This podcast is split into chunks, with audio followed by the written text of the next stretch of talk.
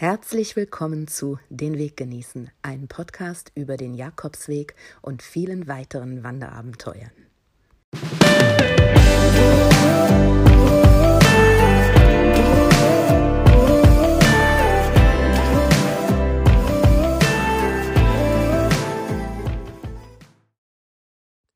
Hallo Pilgerfreunde, hier ist Miriam mit Tag 25 und 26 auf dem Jakobsweg, den ich im September 2019 gegangen bin. Heute gehen wir gemeinsam von Ponferrada nach Ocebrero.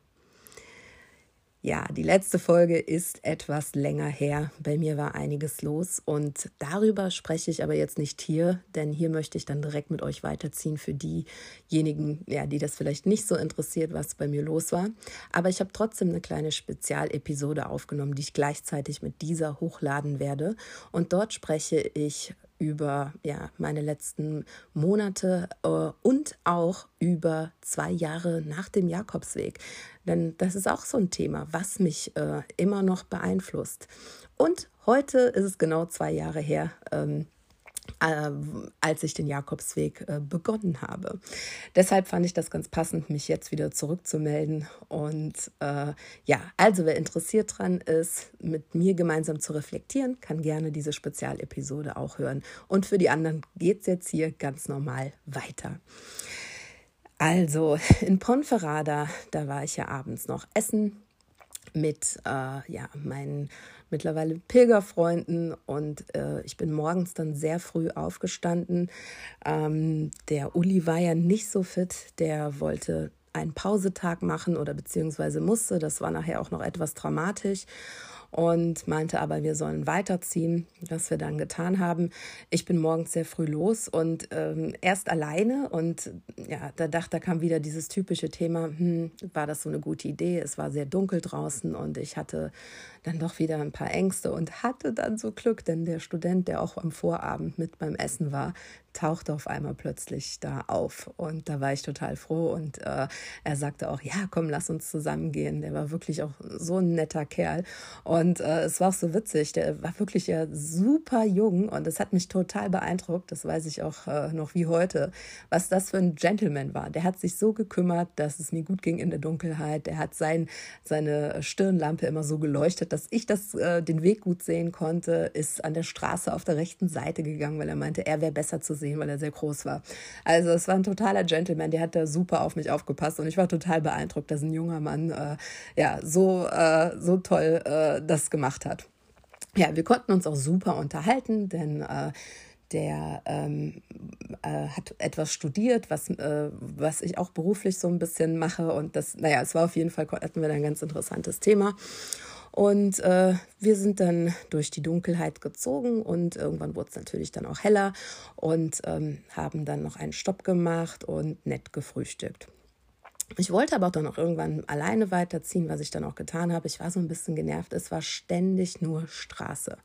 Also es war wirklich fürchterlich. Also es war für mich auch so das Prägnanteste, wo ich irgendwie mich daran erinnern kann, dass ich unfassbar genervt war von der ganzen Lautstärke, den Autos und immer an der Straße entlang zu gehen.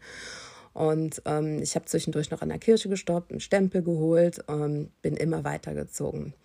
Irgendwann, also nachdem ich auch extrem genervt war von der Straße, kam dann Gott sei Dank so eine Entscheidung wieder, so eine Weggabelung, wo man eine Entscheidung treffen konnte, gehe ich äh, über die Weinberge, dafür etwas länger oder den kürzeren Weg an der Straße. Und äh, nachdem ich von, der, von dem Lärm so genervt war, war für mich ganz klar, ich gehe über die Weinberge.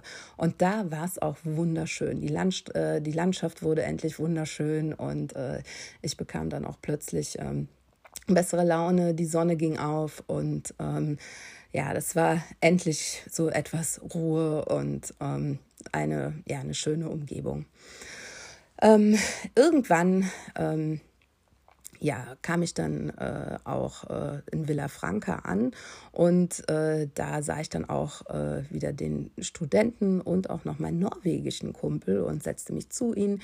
Die waren fest entschlossen, an dem Tag noch weiterzuziehen und wir aßen etwas oder ich habe, glaube ich, nur was getrunken und ähm, waren dann, äh, ja, die wollten dann schon weiterziehen und ich war noch total unentschlossen. Bleibe ich hier, äh, ziehe ich weiter? Und saß dann auch ähm, noch etwas länger am Fluss.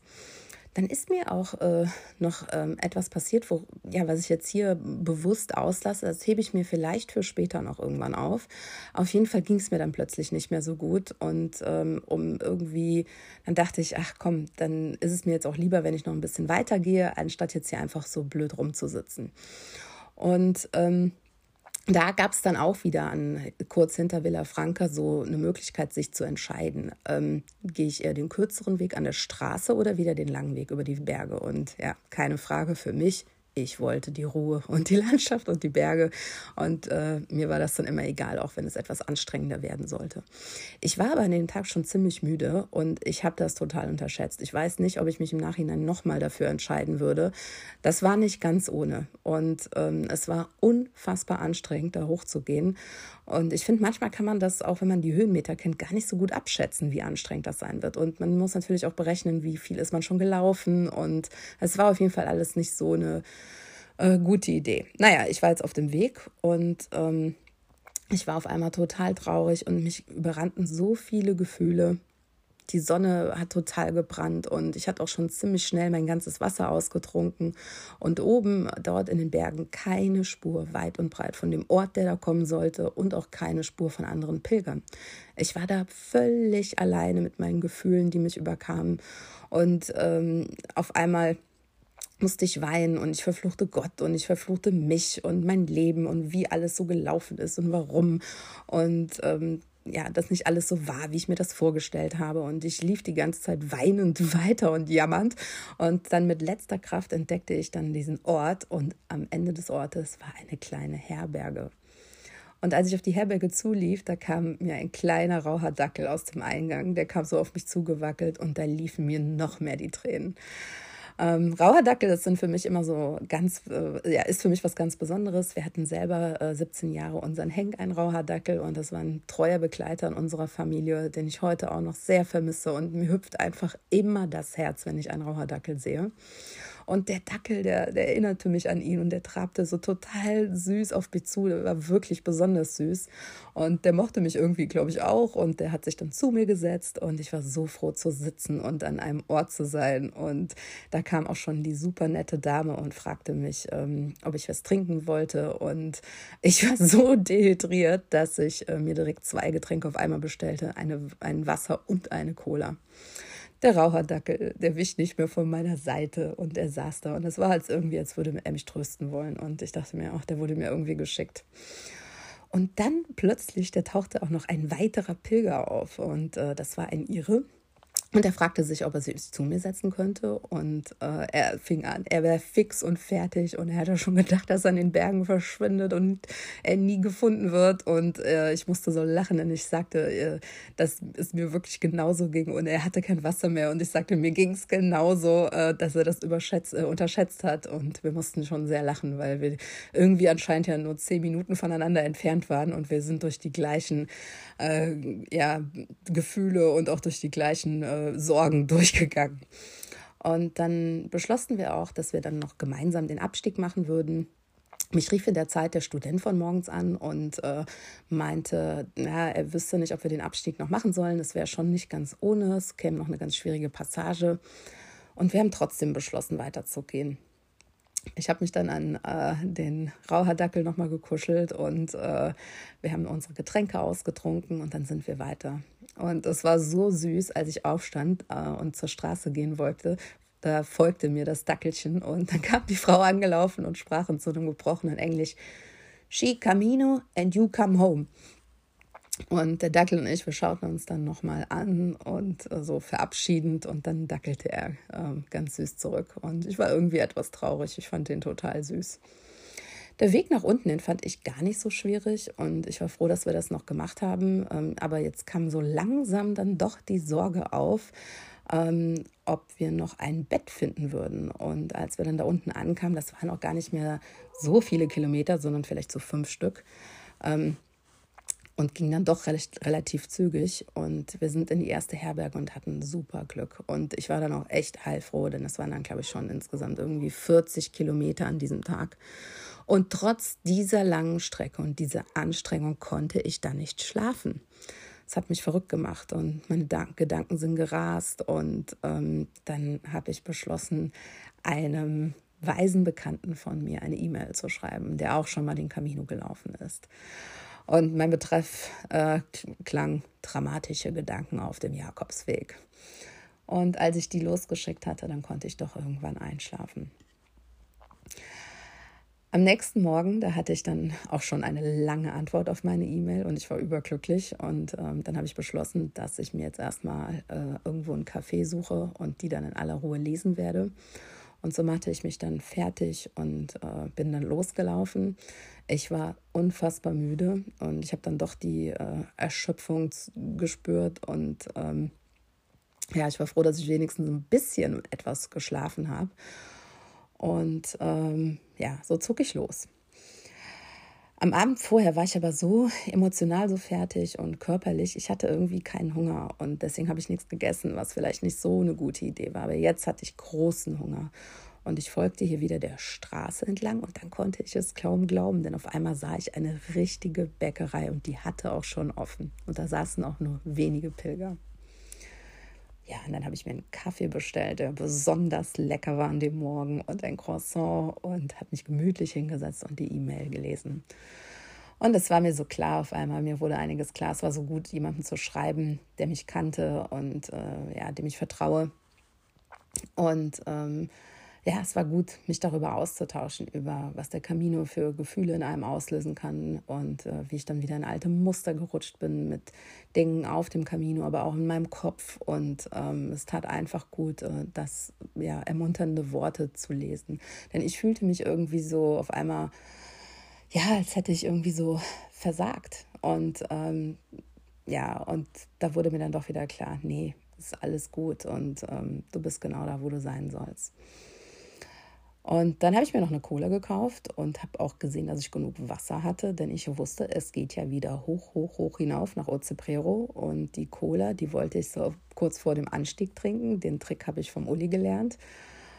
Und ähm, fand aber dann, dass der Anstieg, der war schwieriger angepriesen, als er dann tatsächlich war. Oder beziehungsweise der war einfach nichts im Vergleich zu dem, was ich an dem Tag davor ähm, ja, durchmachen musste, als ich durch die Berge ging.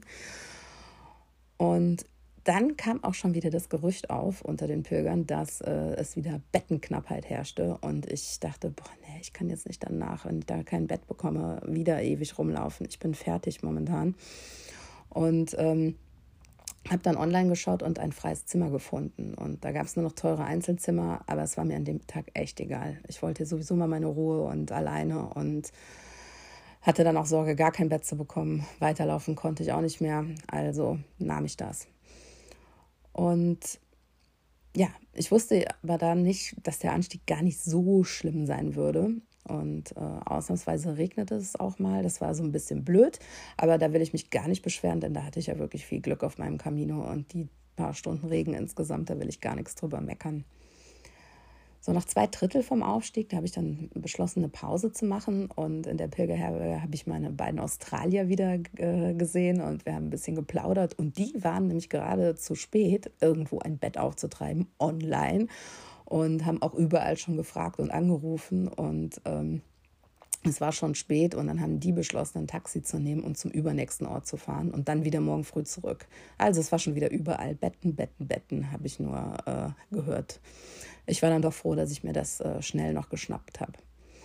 Die letzten Meter nach Ozeprere, die waren auch gar nicht so schwer und die Landschaft, die war wunderschön. Es ging langsam immer besser und äh, es war einfach, ja, es war so eine ganz äh, mystische und angenehme äh, Atmosphäre. Aber ich war dann doch froh, als ich endlich da angekommen bin, denn das begann auf einmal in Strömen zu regnen. Und so habe ich schnell mein Zimmer gesucht und es war auch auf einmal super kalt und nass. Es schien auf einmal, als hätte an dem Tag der Herbst angefangen. Also es war so richtig so eine Wetterdrehung. Und ähm, als ich in das Zimmer kam, da habe ich gedacht, ach du Jemini, also wenn ich äh, bisher noch keine Bettwanzen hatte, dann werden sie heute Nacht in diesem Zimmer kommen. Und es war wirklich nicht so sauber, es roch komisch, es war alles so klamm, egal wo man hingepackt hat. Und ähm, ja, ich habe dann ganz schnell in diesem kleinen äh, komischen Bad äh, eine heiße Dusche genommen. Und dann habe ich schon geguckt, wie mache ich das mit meinen Sachen, habe die irgendwie auf die zwei Stühle alle gestellt, äh, die da waren und habe ähm, auch beschlossen, dass diese Nacht, äh, dass ich die in meinem Hüttenschlafsack schlafe, ähm, auch wenn da Laken waren. Es war irgendwie alles, ja, war nicht das, das tollste Zimmer. Aber egal, ich hatte einen Schlafplatz, ich hatte ein Zimmer und so war meine nächste Aufgabe, endlich was Warmes essen, damit ich auch wieder zu Kräften kommen würde. Und so bin ich in das Restaurant dort unten gegangen und ähm, da war aber nur noch ein Platz frei bei einem Pärchen und die waren aber super nett und meinten, du kannst dich zu uns setzen. Die waren auch aus Deutschland und sogar aus der Nähe aus Düsseldorf. Da hatten wir natürlich direkt super viel zu quatschen und die waren total nett. Und äh, ich fragte sie dann, ob sie mir etwas empfehlen könnten, aber es gab mal wieder dasselbe für Vegetarier wie immer, Kartoffeln und Eier. Und ich war aber trotzdem einfach nur froh, was Warmes zu essen. Ja, dann bin ich noch, äh, die Kirche habe ich mir noch angeschaut in Ozeprero und äh, da gab es auch noch einen kleinen Supermarkt, habe ich mich dann eingedeckt mit Proviant und äh, bin dann noch die, durch die kleinen Geschäfte durchgezogen. Da habe ich dann ganz leichte kleine Geschenke für zu Hause ähm, mitgenommen. Man muss ja auch immer sehen, dass man das tragen kann, was man dort kauft auf dem Jakobsweg. Ja, und dann bin ich in mein kleines, super klamm äh, Zimmer, komisches Zimmer und äh, es war wieder schwer für mich, in den Schlaf äh, zu kommen. Aber Gott sei Dank, ja, ist man irgendwie doch immer müde auf dem Camino nach diesen ganzen vielen Kilometern. Und so konnte ich es irgendwann schaffen.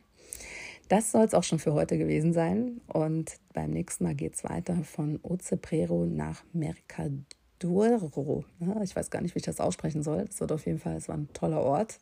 Darüber erfahrt ihr mehr in der nächsten Folge. Ich freue mich wieder zurück zu sein und äh, ja, ähm, es sind ja jetzt wieder viele auf dem Camino unterwegs. Es hat sich ja jetzt auch viel geändert in den letzten Monaten mit Corona, Gott sei Dank. Und ähm, ja, freue mich auch auf eure Geschichten. Gerne könnt ihr mir eine E-Mail schreiben und sonst sage ich bis zum nächsten Mal. Ciao! Habt natürlich einen tollen Weg, wo auch immer ihr gerade lang geht.